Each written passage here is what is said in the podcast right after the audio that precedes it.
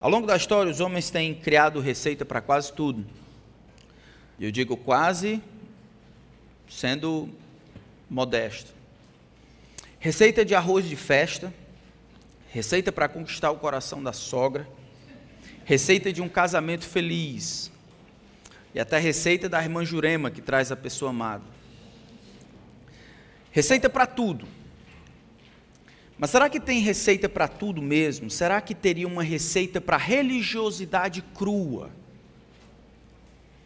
Será que existe uma receita para conseguir achar que tudo está dando certo, mesmo que tudo esteja errado?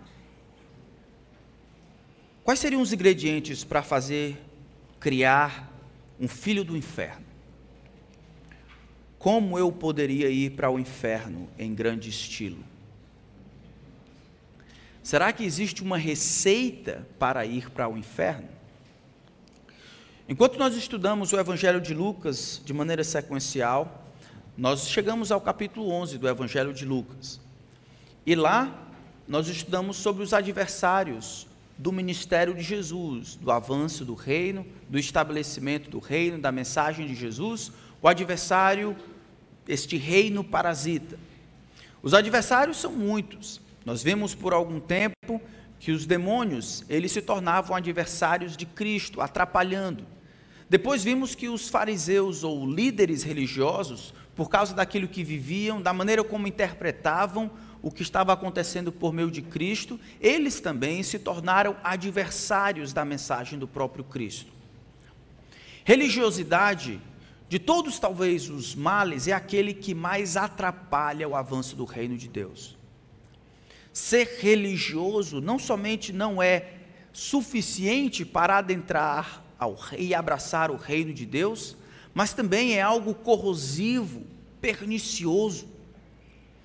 É exatamente aos líderes religiosos da época de Jesus que nós vamos ver os reclames piores, as denúncias mais grotescas, os ataques mais viris de Jesus, desconstruindo toda a religiosidade que eles querem trazer é contra os religiosos, os mais religiosos no tempo de Jesus, que o Mestre vai falar de maneira mais crua, direta, contra. Jesus então vai ensinar na passagem de Lucas capítulo 11, a partir do verso 37. Ele pode nos dar um exemplo de como evangelizar religiosos, mas eu prefiro dizer que aqui Jesus está nos ensinando como ir para o inferno em grande estilo. E a razão por que eu disse ir para o inferno em grande estilo é que nesta sessão, do que vai do versículo 37 até o versículo 54, Jesus fala para esse grupo de religiosos, isso é composto de fariseus e escribas ou intérpretes da lei. Falando para eles, ele disse: Vocês pegaram, no versículo 52, vocês pegaram as chaves do conhecimento, vocês mesmos não entraram e ainda impediram que estavam entrando. Falando para esse mesmo grupo, um pouco mais na frente, na semana da sua paixão, Jesus diz: Olha, vocês viajam terra e céu procurando alguém para converter, procurando fazer um prosélito, e quando conseguem, tornam este rapaz duas vezes mais filhos do inferno do que vocês. Vocês não vão escapar daquilo que está chegando. Enquanto nós estudamos então esse texto, eu quero ajudar aqueles que estão aqui que talvez sejam religiosos, para que você não precise ir para o inferno em grande estilo. Em grande estilo, isso é pensando correto, fazendo algumas coisas corretas, fazendo todas as coisas relacionadas a uma boa religião, moral, benéfico, bondoso. E aí acabe se deparando com o inferno em chamas. Aos religiosos parece que o inferno vai ser um pouco mais quente. Mas também quero ajudar aquelas pessoas que, dentre nós, mesmo salvos pela fé em Jesus Cristo, estão tendo uma dificuldade ainda com religiosidade, se envolvendo em determinados parâmetros ou em padrões, observando determinadas coisas que são impróprias para aqueles que nasceram de novo, mas são muito comuns dentro da religiosidade. Então vamos para o nosso texto, enquanto tentamos responder a pergunta sobre uma receita para ir para, ir para o inferno em grande estilo. Versículo 37 diz assim: a palavra do Santo Deus. Ao falar Jesus estas palavras, um fariseu o convidou para uma refeição na sua casa. Entrando na casa, Jesus tomou lugar à mesa. O fariseu admirou-se ao ver que Jesus não tinha se lavado antes de comer. Mas o Senhor lhe disse: Vocês, fariseus, limpam o exterior do copo e do prato, mas o interior de vocês está cheio de roubo e de maldade. Seus tolos! Quem fez o exterior não é o mesmo que fez o interior? Mas deem como esmola o que está dentro do copo e do prato, e tudo lhe será limpo. Mas ai de vocês, fariseus, porque vocês dão o dízimo da hortelã, da arruda e de todas as hortaliças e desprezam a justiça e o amor de Deus. Vocês deveriam fazer estas coisas sem omitir aquelas.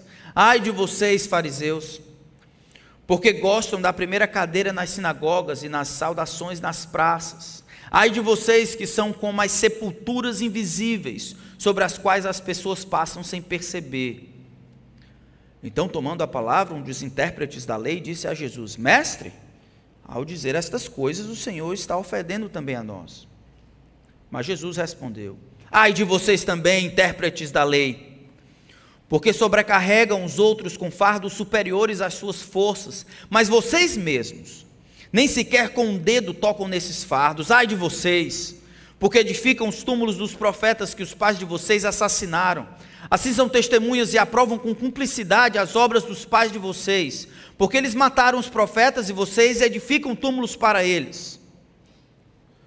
Por isso também diz a sabedoria de Deus: mandarei para eles profetas e apóstolos, e alguns deles matarão e a outros perseguirão, para que desta geração se peçam contas do sangue dos profetas derramado desde a fundação do mundo, desde o sangue de Abel até o sangue de Zacarias, que foi assassinado entre o altar e o santuário. Sim, eu afirmo a vocês que se pedirão contas a esta geração. Ai de vocês, intérpretes da lei, porque vocês pegaram a chave do conhecimento. No entanto, vocês mesmos não entraram e impediram os que estavam entrando. Quando Jesus saiu dali, os escribas e fariseus começaram a contestá-lo com veemência, fazendo perguntas a respeito de muitos assuntos, com o objetivo de tirar daquilo que ele dizia um motivo para o acusar. Vamos orar, irmãos. Enquanto eu oro, ore por você, para que Deus mostre as suas afeições por Cristo, ou o seu interesse apenas num sistema um sistema religioso.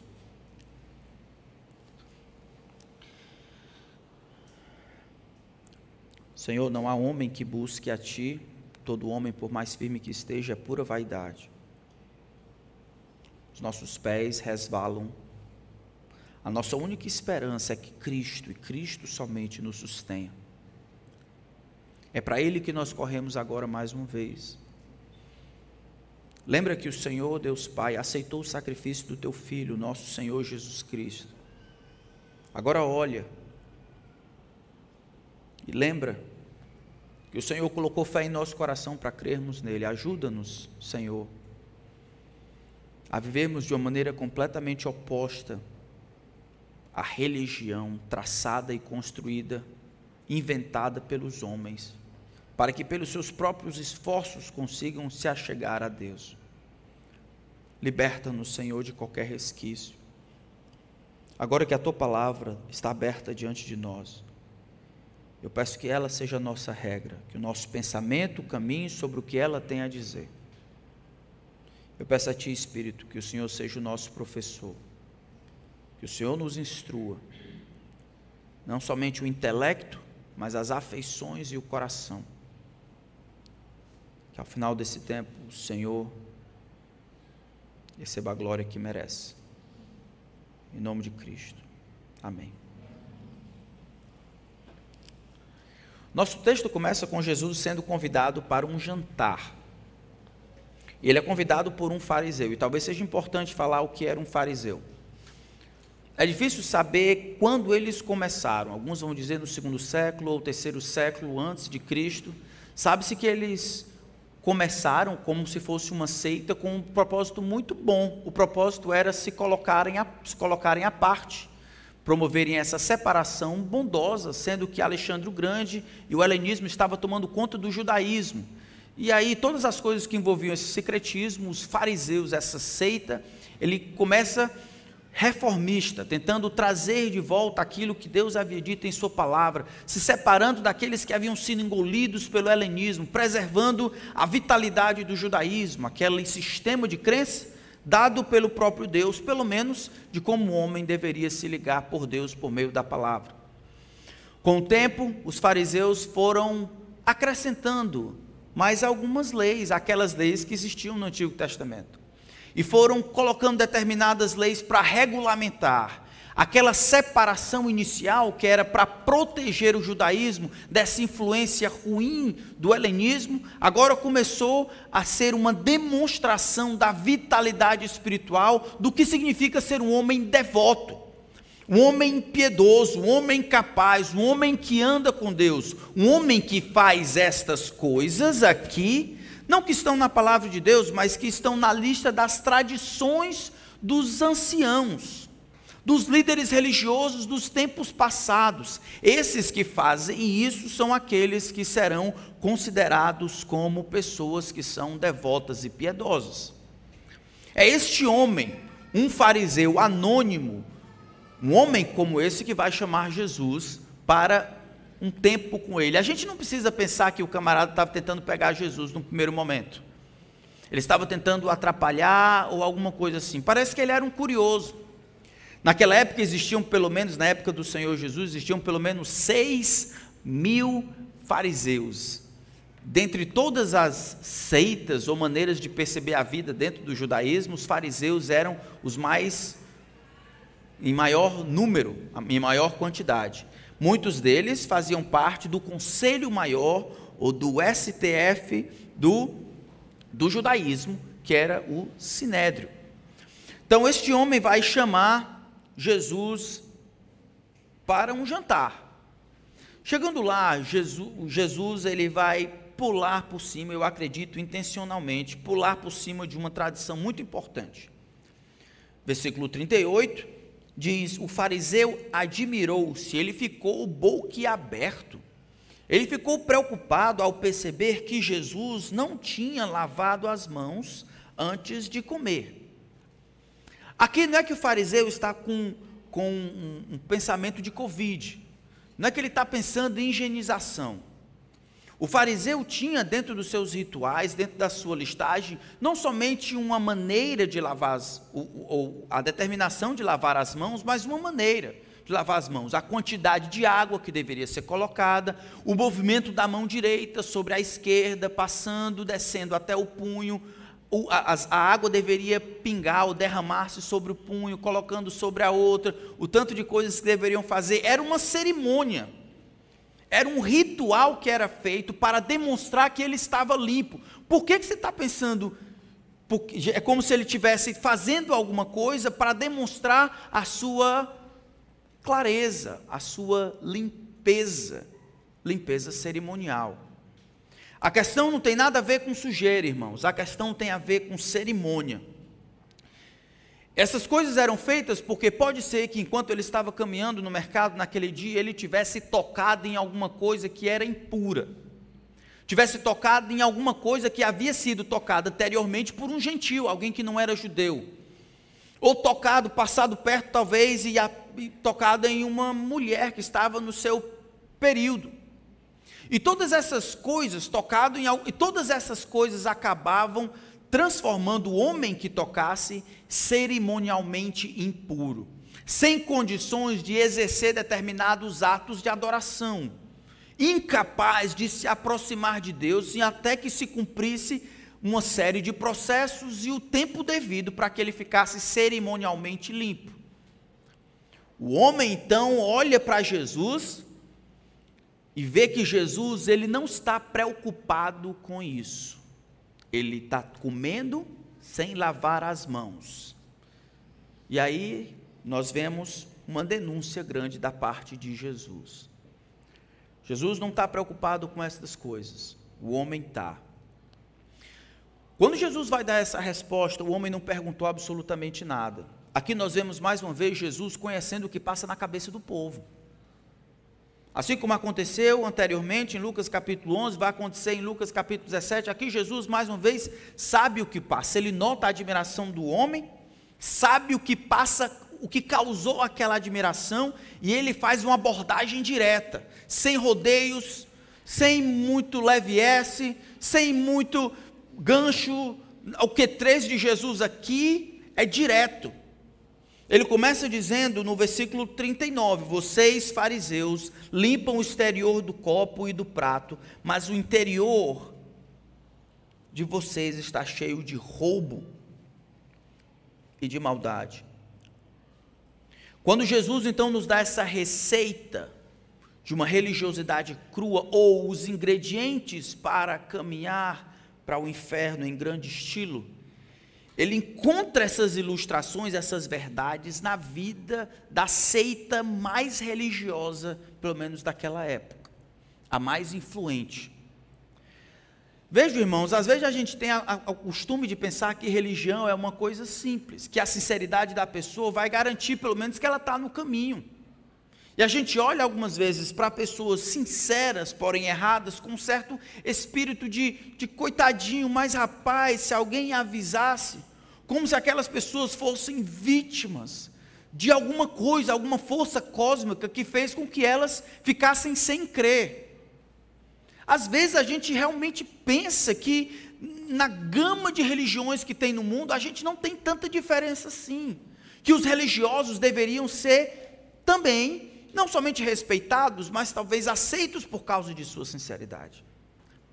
Jesus vai na contramão disso.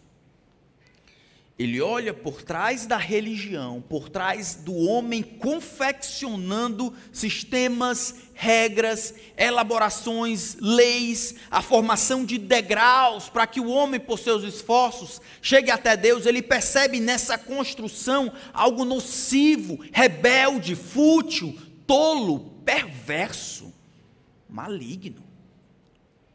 E por amor a este homem, eu acho, em misericórdia, vai denunciar o primeiro ingrediente, então, que Jesus denuncia aqui, na construção de uma caminhada ou ir para o inferno em grande estilo, é o foco no exterior.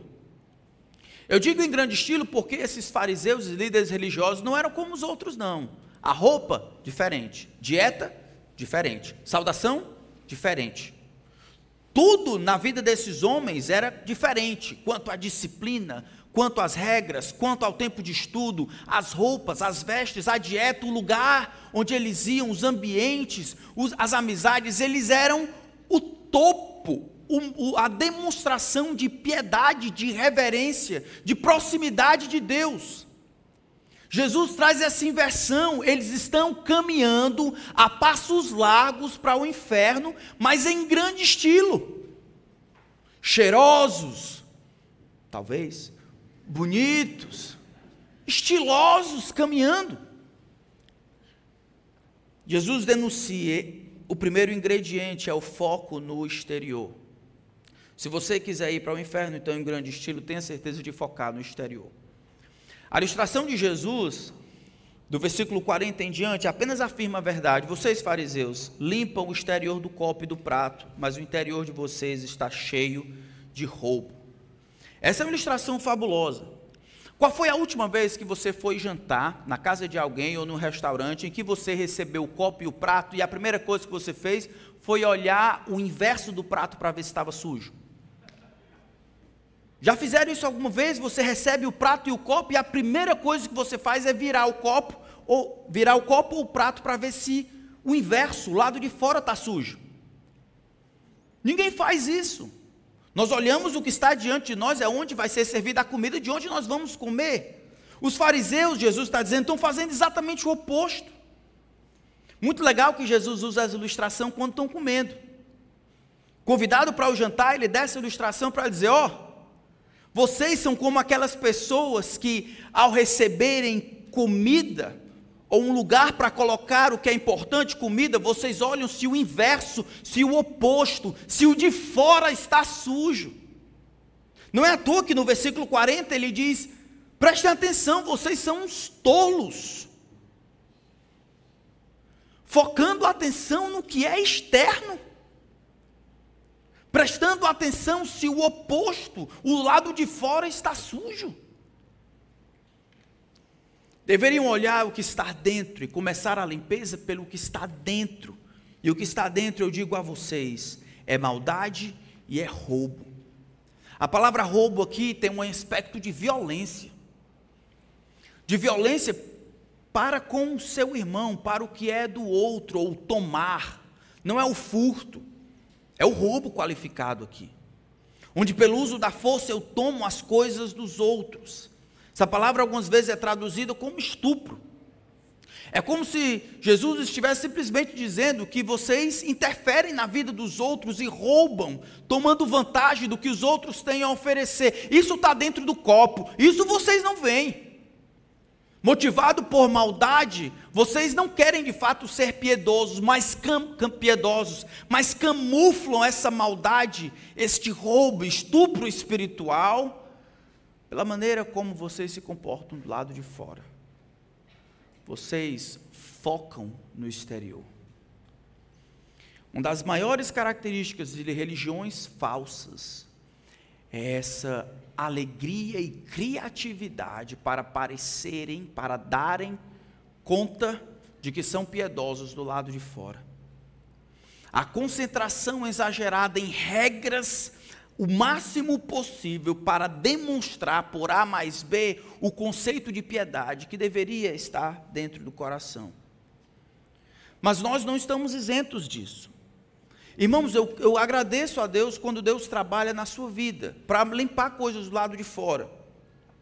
É muito legal quando você deixa de praticar determinadas coisas no exterior, mas não pare por aí, porque comportamento o AA pode fazer e o NA também. Comportamento é uma coisa que o mundo tem a oferecer. Terapias ocupacionais, comportamentais estão lá e elas cumprem a sua função de comportamento. Mas transformar de dentro para fora, transformar a afeição que motiva o comportamento, transformar o desejo que impacta na prática, isso somente o Espírito de Deus pode fazer. Religião de fato pode mudar o comportamento das pessoas. Cristo muda o coração das pessoas. Então eu quero que você pense no que Deus está fazendo no seu próprio coração, suas motivações que antecedem as ações. Aqueles que vão se batizar, muito cuidado quando você descreve simplesmente o que era em termos de ação. Mesmo que você não fizesse aquilo que outros faziam, mesmo que você não fizesse nada de errado nas pontas, o seu coração era pervertido. Me diga como é que Jesus mudou. O que você sentia a respeito dessas coisas, o que você desejava, o que você nutria, as motivações anteriores. Isso é que é importante, irmãos. Isso é o que é essencial. O nosso coração tem uma tendência natural de fazer as coisas para não estar mal na fita, tô certo? Os homens podem ser grossos e ogros com a esposa, mas na praça ele pode até comprar pudim para ela.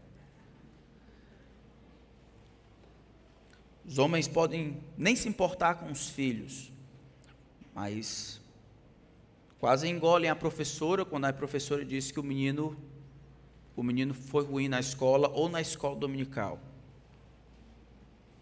Pode não se importar com os outros, mas sempre sorrir para as pessoas dizendo: pode contar comigo. As mulheres podem se vestir modestamente para adorar, mas de maneira imoral quando vão trabalhar. Podem controlar a língua na presença do pastor, mas dizer palavras impróprias entre amigos. O que é isso? Isso é o foco no exterior. Como se Deus, de alguma forma, estivesse tranquilo, Ele vai entender quando nós vivemos essa vida meio dúbia, quando nós temos certeza de que existem determinados ambientes onde eu preciso me mostrar santo, do contrário, eu vou receber retaliação, eu vou ser repreendido, vou ficar bem na fita. Mas esse outro contexto aqui, não, eu posso ser quem eu realmente sou. Eu posso falar como os outros falam, vestir como as outras vestem olhar para onde os outros olham. Posso sorrir daquilo que os outros sorriem. Aqui não, aqui é o meu mundo, aqui aqui eu sei como fazer. A concentração então no exterior, essa concentração no exterior é própria daquelas religiões falsas. Todas as vezes que a nossa santidade é demonstrada em um ambiente específico, você simplesmente está bancando o religioso, focando no exterior. Mas as falsas religiões, irmãos, elas têm um repertório gigantesco de cerimônias. Só olhar as religiões falsas. Pense no hinduísmo, no budismo, na religião católica. Pense no espiritismo e todas essas construções e sistemas de crença que tentam aproximar o homem de Deus é ritual por cima de ritual, faça isso, depois disso faça isso, isso aqui, faça aquilo outro, e mais uma vez, e mais uma vez, e continue fazendo. E pode ser que o grande Deus lá do céu, um dia, talvez, ou você seja iluminado, ou em vez de renascer como uma, como uma barata, você renasça como uma vaca. Isso é excelente, desde que você faça e cumpra os rituais. Quanto mais rituais, quanto mais cerimônia, tudo isso protege e camufla a questão do coração. É o homem pela força do braço tentando chegar, chutar no céu, abrir a porta e entrar lá. O foco no exterior é a primeira denúncia que Jesus faz. E é o primeiro ingrediente para ir para o inferno em grande estilo. Você é aquilo que você é? Talvez você não, não é um discípulo de Jesus, mas me diga, você é aquilo que você é? O banca, o religioso, o piedoso, esse tipo de gente, ele já estava na época de Jesus e ele está na modernidade. Jesus chama essas pessoas, versículo 40, de tolos. Ser seus tolos. A palavra tolo na escritura tem mais do que a ideia de ausência de maturidade. Ser tolo traz também consigo, às vezes, a ideia de rebeldia e de cegueira, cegueira de não querer ver. Salmo 14, verso 1 diz: Diz o tolo no seu coração, o quê? Não há Deus, corrompem-se os seus caminhos. Salmo 92, versículos 5 e 7 diz: Ele, porém, não entende, é um tolo, não compreende, não analisa os grandes feitos de Deus, estão lá ele não quer ver. Romanos capítulo 1 vai dizer a mesma forma: os atributos invisíveis de Deus, seu eterno poder, a sua própria divindade, claramente se reconhecem desde o princípio do mundo, sendo reconhecido por meio das coisas que foram criadas. Mas eles, eles mudaram as coisas, inculcando-se por sábios. Eles entraram em loucura, em ignorância, em falta de percepção. Efésios capítulo 5, versículo 17 diz: Por esta razão, não sejam insensatos, mas procurem compreender qual é a vontade de Deus. A falha em tentar compreender a vontade de Deus é loucura, mas também é tolice, estupidez, falta de senso, falta de sobriedade, falta de visão. Tolice não é só ausência de maturidade, mas ausência da disposição necessária para crescer em maturidade e compreender a vontade de Deus. Jesus aqui não está dizendo, coitadinho dos bichinhos, eu vou dar um pouco mais de informação. Na verdade, a gente vai ver no final desse relato aqui, é que eles continuam fazendo perguntas para Jesus. Por quê? Estão curiosos? Não? Eles querem encontrar algum desvio no que Jesus está dizendo para acusá-lo e assim matá-lo alguns meses mais na frente. Não é a falta de informação, essa tolice aqui é rebeldia. E Jesus então continua: A tolice de vocês está aqui. Quem fez o exterior não é o mesmo que fez o interior? Em outras palavras, é o desejo do Criador haver uma equivalência entre aquilo que vocês fazem e aquilo que vocês querem e desejam. Precisa haver uma equivalência. É desejo do Criador. Se vocês forem um copo nas mãos do Senhor, para Ele é tão importante o que está na parte de baixo quanto o que está dentro. Tentar concentrar simplesmente no que está fora é tolice, mas também vai contra a vontade do Criador. Quem fez o exterior não é o mesmo que fez o interior? Não é a vontade do Senhor que haja equivalência? E ele continua: Mas deem esmola do que está dentro do copo e do prato, e tudo lhe será limpo. Se vocês são um copo, de novo Jesus lança a mão dessa ilustração. Se vocês são um copo, tenham certeza de que tudo está equivalente, está limpo por dentro e limpo por fora. Ah, e façam isso, ele diz, deem esmola do que está dentro. Porque as coisas que são externas e da esmola do lado de fora é fácil mas pela motivação certa, com a intenção certa, com o coração certo, é o correto, é o que Deus espera. Deem esmola do que está dentro do copo, do que está dentro de você, e aí vocês podem ter certeza que tudo está limpo. Mas os homens, eles buscam religião, isso está no nosso sangue.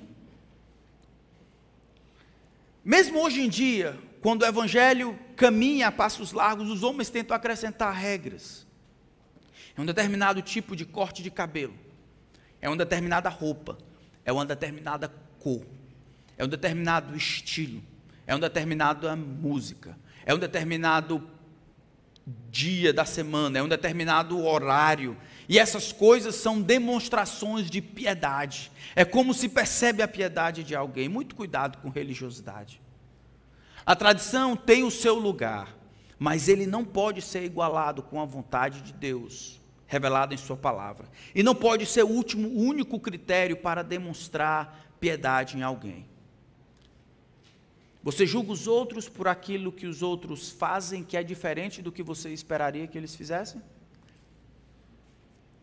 Já julgou alguém porque usa um cabelo diferente? Ou uma roupa diferente? Não imprópria ou imoral. Isso Deus julga mas diferente.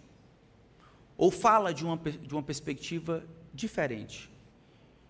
Já jogou para as pessoas uma determinada forma construída no seu modelito. Que as pessoas, homens ou mulheres, crianças, filhos, pais, se adequassem dentro dessa forma. Essa é a forma do homem piedoso, da mulher piedosa. Isso é doutrina de fariseu. As regras são aquelas de Cristo. Se elas servem para você, que sirva para você.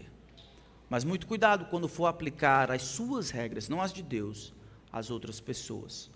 Focar no exterior é o primeiro ingrediente para ir para o inferno em grande estilo. Verso 40, 42, Jesus ele continua falando sobre esses ingredientes. Mas tem uma palavra aí, uma frase, que é a primeira que aparece aqui. Mas, ai de vocês. Ela aparece no versículo 42, aparece no versículo 43, aparece no versículo 44, aparece no versículo 46, aparece no versículo 47, aparece no versículo 52. Seis vezes. Ai de vocês. Algumas pessoas têm a tendência a pensar que aqui Jesus está lamentando, como se dissesse: Ai, vocês. Tadinho, como se tivesse um, uma tristeza. E eu acho que existe tristeza aqui. Mas pela linguagem aqui, Jesus tem acabado de chamar esses de tolos. Aqui é uma palavra de condenação. Ai de vocês, é vocês não perdem por esperar. Ai de vocês é uma é uma concretização que vai acontecer onde as pessoas essas que são os receptores desse eles experimentarão o desprazer de Deus, a ira de Deus ao contrário da sua bênção. É como se dizer, você será desastroso. Como será desastroso o seu futuro? Dor e miséria lhe aguardam. significa experimentar a ira do grande Deus, ao invés de a sua bênção. É uma afirmação de danação, é uma afirmação de que as pessoas estão caminhando para o inferno. Ai de vocês, escribas, ai de vocês, fariseus, vocês estão condenados. Em Mateus capítulo 23, ele acrescenta: Como é que vocês fugirão da condenação futura? Raça de víboras. E é difícil a gente entender tudo o que estava passando no coração de Jesus, porque a gente é muito complacente e sentimentalista a respeito da verdade e da mentira. Jesus entende que pela religião, por essa estrutura que coloca no ombro do homem a, a, gana e o desejo de chegar no céu, isso insulta o Criador. Jesus está irado contra este povo, de maneira justa. Como é que vocês podem caçoar da minha graça? Como é que vocês podem se achar capazes de ganhar, de herdar, de merecer o céu? Não somente fazem isso, mas também impulsionam os outros a irem para o inferno. Vocês não entram nem deixam que os outros entrem. São duplamente condenados. O inferno será mais quente para vocês um dia. Existe algo central no Evangelho que qualquer pessoa ou sistema de crença fugir do que a palavra de Deus tem dito como método de salvação, o arrependimento e a crença em Jesus Cristo, aqueles que propagam o ensino, esses receberão merecida condenação. E nós deveríamos sentir o mesmo peso, não raiva, mas aquela energia irada que dirige-se para aquilo que é correto, pregar o Evangelho defender o Evangelho, denunciar o erro. Não estou dizendo para você começar a colocar no seu story, vocês são todos raças de víboras, esses bandos de raça de víboras, mandar um direct para todo mundo, raça de víboras. Mas para a gente aprender a não ser muito complacente com o erro. A gente não está brincando.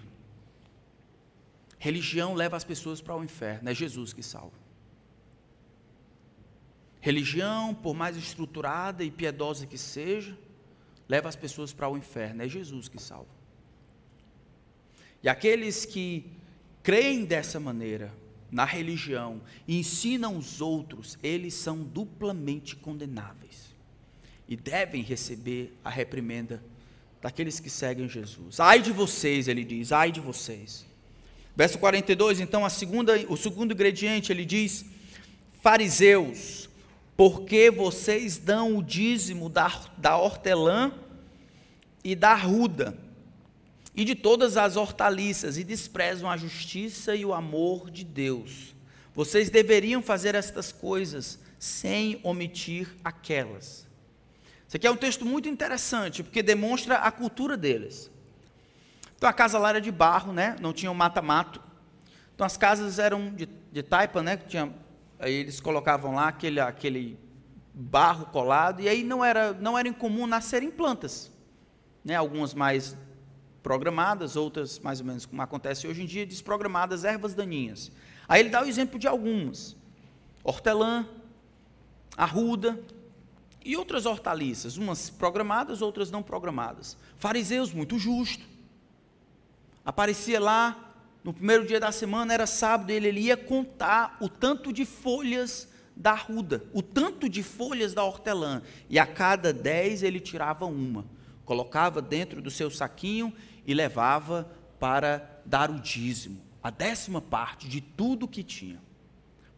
Embora a escritura no Antigo Testamento falasse sobre dízimo, aquele que era os dez, a décima parte para sustentar os levitas, depois a décima parte para sustentar os pobres, a décima parte para ajudar ah, nas festas. Não existia esse tipo de dízimo aqui, um dízimo tão minucioso, tão pequenininho, esdrúxulo, é quase cômico aqui.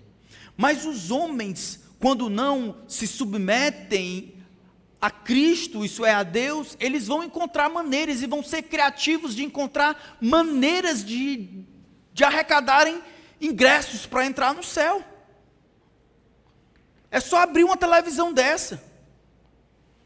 Tem, tem programa para entrar no céu e ser abençoado de tudo.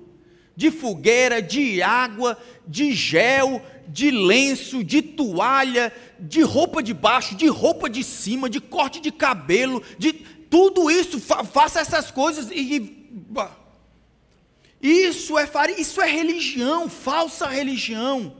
Isso é evangelho? Não, isso é isso é a mensagem do inferno falando pela boca daqueles que se dizem piedosos. Jesus então disse: Ó, oh, vocês fazem isso, dão a décima parte, tá? Massa. Se vocês querem fazer isso, tudo bem, mas vocês, em segundo lugar, vocês amam o que é secundário. Não somente focam no que é externo, mas amam o que é secundário. Dadismo de hortelã tem menos valor diante de Deus do que justiça e amor. Amem, porque isso é impossível aos homens e possível somente a Deus. E depois vocês pensem nesse negócio de décima parte. Vocês deveriam até fazer isso. Se querem fazer, Jesus vai dizer, mas não se omitir aquelas. Mas não.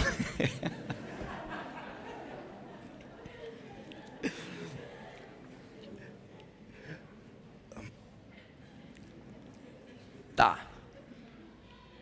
Então, eu estava dizendo o quê? Estava tá falando sobre dízimo, né? então Jesus diz: ó, vocês poderiam até fazer aquilo, isso é, dar o dízimo do hortelã, do cominho, dessas coisas, mas sem ignorar o que é prioritário. Então, aqueles que vão para o inferno em grande estilo, normalmente eles amam aquilo que é secundário. Algumas coisas têm precedência sobre outras, e nós deveríamos procurar aquilo que é mais importante: a justiça, o amor conforme Deus tem dito em Sua palavra. A primeira vez na Escritura que aparece esse termo dízimo aparece em Gênesis capítulo 14. É Abraão que, depois de lutar contra quatro reis, quatro reis contra cinco e vencê-los, ele volta, encontra Melquisedeque, sacerdote do Deus Altíssimo, e ele, em sinal de gratidão, ele oferece a décima parte de todo o espólio de guerra. Mais na frente, em Gênesis capítulo 28, Jacó faz um voto a Deus: Senhor, eu estou indo para essa terra sozinho. Se o Senhor me proteger e me guardar, sendo que eu anseio, a ideia lá, a expectativa de minha parte de que o Senhor me proteja como prometeu e me dê e me abençoe, eu vou demonstrar a minha gratidão e o meu amor por ti na devolução dessas coisas da décima parte. Mas a décima parte, o dízimo, isso aí é irrelevante quando não há disposição do coração. O que Jesus está dizendo é que justiça e amor a Deus é muito mais importante do que esses atos externos, do que esses atos secundários. Por toda a história do Antigo Testamento, eles poderiam ter lido isso. Em Isaías capítulo 1, o profeta denuncia: Rapaz, eu não aguento os seus sacrifícios. Vocês trazem esse sacrifício de lua nova, sacrifício disso aqui. Eu, isso aí me enoja. O que eu quero, eu quero um coração quebrantado. O que eu quero, eu quero uma disposição para amar, para cuidar do pobre, para cuidar da viúva. Eu quero uma disposição de andar nos meus caminhos. Em Salmo capítulo 51, Salmo 51, abram lá. Nessa oração de penitência. No Salmo 51,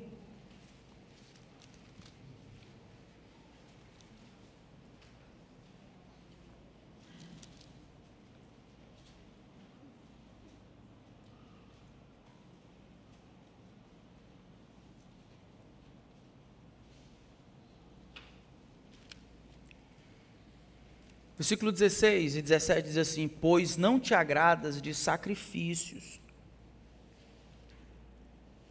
do contrário, eu os ofereceria. Não tens prazer em holocaustos, ofertas mecânicas, para tentar manipular a Deus? Não, não. Versículo 17: Sacrifício agradável a Deus é o espírito quebrantado, o coração quebrantado e contrito não desprezarás, ó Deus. Então, os fariseus, os líderes religiosos dessa falsa religião, estavam amando o que era secundário. Eu não fico bem, eu não me importo com Jesus, mas domingo eu estou lá, eu trago o dízimo.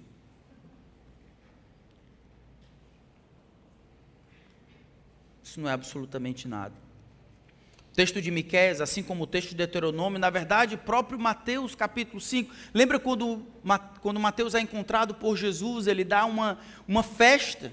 Os fariseus vêm, Jesus está comendo com pecadores e eles reclamam. Por que, que o teu mestre o teu professor, o teu rabi, come com publicanos e pecadores? Está errado. Jesus responde citando essa mensagem. Vai aprender o que significa misericórdia quero e não holocausto. Isso é, não amem as coisas secundárias, concentrem-se naquilo que é mais importante. Não se percam nas trivialidades ou nas coisas que são secundárias, mas naquilo que é mais importante.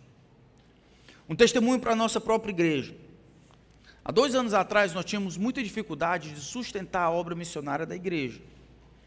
Isso aqui é conhecido de nós. A gente corria atrás, fazia bazar, vai, vende pirulito, vai chocolate, vai, faz não sei o quê. Porque o objetivo era levantar os recursos para sustentar os missionários. E, e nenhuma, nenhum problema em tentar fazer o máximo possível para que isso acontecesse. Mas eu achei que a gente estava trabalhando errado. Não é os valores. Isso é secundário. A questão é o coração. Se eu amar o que Deus ama, se eu amar o que Deus planeja estar fazendo, que é magnificar Jesus entre todas as nações, se eu amar isso, então eu vou me sacrificar para que isso aconteça. E no ano passado, para a glória de Deus, nós não somente sustentamos os missionários, mas sustentamos bem, investindo um valor histórico na manutenção das nossas 25 famílias. O nosso coração precede os nossos dízimos e ofertas. Cuidado quando você ama aquilo que é secundário. Jesus continua no versículo 43. Ai de vocês, fariseus, porque gostam da primeira cadeira nas sinagogas e das saudações nas praças. Ah, o pessoal que está aqui agora está meio engurujado, né? Aqui. Não são essas primeiras cadeiras aqui. Naquela época eram cadeiras que ficavam aqui. Que é muito comum em outras culturas, a gente nunca colocou, onde os líderes normalmente ficam, virando para o povo. É um lugar de destaque, algumas vezes até de veneração. Eles não somente focam no que é exterior, amam o que é secundário, mas buscam preferência. Eles buscam status, eles buscam reconhecimento. Em coisas mais práticas possíveis, eles possíveis, ele, como sentar em um lugar diferenciado, como ser reconhecido publicamente nas saudações, nas praças, como abrirem espaço para que ele passasse, todas essas demonstrações, esse enaltecimento impróprio, essa concentração das honras em si. E aí você olha o que está acontecendo no Brasil. Você passa na Washington Soares, tem uma época que você passa e tem foto de, de apóstolo de tudo que é lado. De, de coisa de casamento ele está lá, coisa de Israel ele está lá também, coisa nobre ele está lá, tudo é concentrado nele. O ministério, a gente chama até assim, não é a igreja mais de Jesus Cristo, não é a igreja do Planalto, é a igreja outra, é o ministério de fulano de tal. Essas concentrações exageradas, essas, esses ambientes onde tem um dono e tudo funciona para ele e ao redor dele, é próprio de religião falsa. Vocês gostam das primeiras cadeiras na sinagoga, buscam essas coisas. João capítulo 5, versículo 44 diz: Jesus condena os fariseus, dizendo: Como vocês podem crer? Como vocês podem ser crentes? Vocês que aceitam glória uns dos outros e não procuram a glória que vem de Deus. Vocês que se colocam na competição de quem deveria ser glorificado. Eu lembro quando estávamos trabalhando na plantação de uma igreja, no Edson Queiroz, eu lembro com, porque isso marcou o que foi falado. Estava tendo um, uma rebelião em determinado canto, e aí convidaram uma determinada pessoa para ir lá. E aí esse, esse rapaz que estava conversando comigo disse, não, pastor, aí o rapaz teve que ir lá, teve que ir lá, porque aí quando ele chegou, os demônios começaram a se grudar dentro das paredes, nas paredes do, do presídio e tal. Aí eu fiquei aqui dele esquisito. Ele disse: Foi isso mesmo, pastor, que aconteceu. Porque tu sabe, pastor, que fulano de tal é, é quase a glória de Deus. Eu só não joguei uma pedra dele. Porque, lá, porque ninguém, na comunidade da favela, ninguém joga pedra dos outros, não. Foi só por isso. Mas se fosse em outro canto, tinha jogado. E ele falou com a naturalidade. Não, aquele ali ele é a glória de Deus. Eu entendo a questão de você manifestar a glória de Deus. Todos nós devemos fazer isso. Mas em ser a glória de Deus, que Deus, que Deus nos livre de algo assim. Glória só a Jesus. Glória só a Jesus. Honra a gente pode dar e deve dar para quem de direito. Elogio, reverência, mas glória, glória só a Deus. Esses homens aqui, no entanto, eles buscavam esse tipo de reconhecimento e assim demonstravam que não poderiam ser crentes. O último ai, Jesus conclui essa parte, nós vamos ficar por aqui. Ele diz: Ai de vocês, verso 44, que são como sepulturas invisíveis, sobre as quais as pessoas passam sem perceber. São túmulos caiados o que, que Jesus está dizendo aqui? Ora, as pessoas se tornavam impuras cerimonialmente, incapazes ou impróprias, proibidas de, de, fazer determinados atos de adorar. Uma adoração como essa, naquela época, se a pessoa tocasse em um morto, ela ficava impura, não, não deveria entrar enquanto não passasse o tempo de purificação. Jesus está dizendo que os fariseus, esses líderes religiosos, esses falsos, eram como sepulturas caiadas invisíveis, um campo minado de maldição e desgraça, onde as pessoas que estavam ao lado e passavam e pisavam nessas sepulturas, que recebiam de maneira, mesmo que sem querer a influência dessas pessoas, elas eram prejudicadas. Jesus está dizendo que algumas pessoas incautas não vão perceber até que seja tarde demais. E aí, essa é a razão, porque Jesus confere a esses que sabem o que estão fazendo uma dupla condenação. Vocês serão julgados, não somente pelos males que vocês mesmos fizeram, por focar no externo, por amar o que é secundário e buscar reconhecimento, mas por aquilo que causaram na vida dos outros. Vocês o inferno para vocês vai ser mais quente por causa daquilo que causaram aos outros, como sepulturas caiadas. Parece que Jesus, quando inclui outras pessoas, é sempre mais sério, né? Lembram, vocês lembram bem quando Jesus falou que colocar o outro, colocar pedra de tropeço para o outro, ou se tornar tropeço para o outro, é como brincar de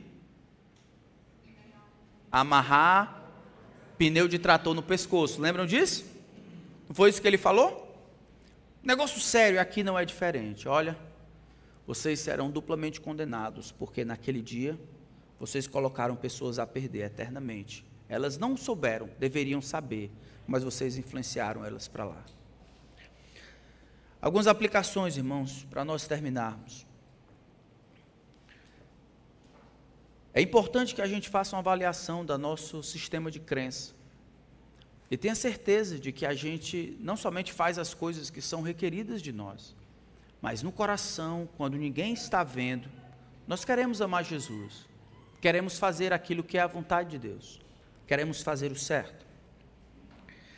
Segunda coisa, nós precisamos ser mais diretos em nosso evangelismo com aqueles que estão envolvidos em falsas religiões se a gente ficar direto arrudeando, arrudeando, aqui foi uma declaração direta do que, que deveria ser feito. Jesus diz: é isso, é isso, e ponto final. A gente poderia aprender isso também.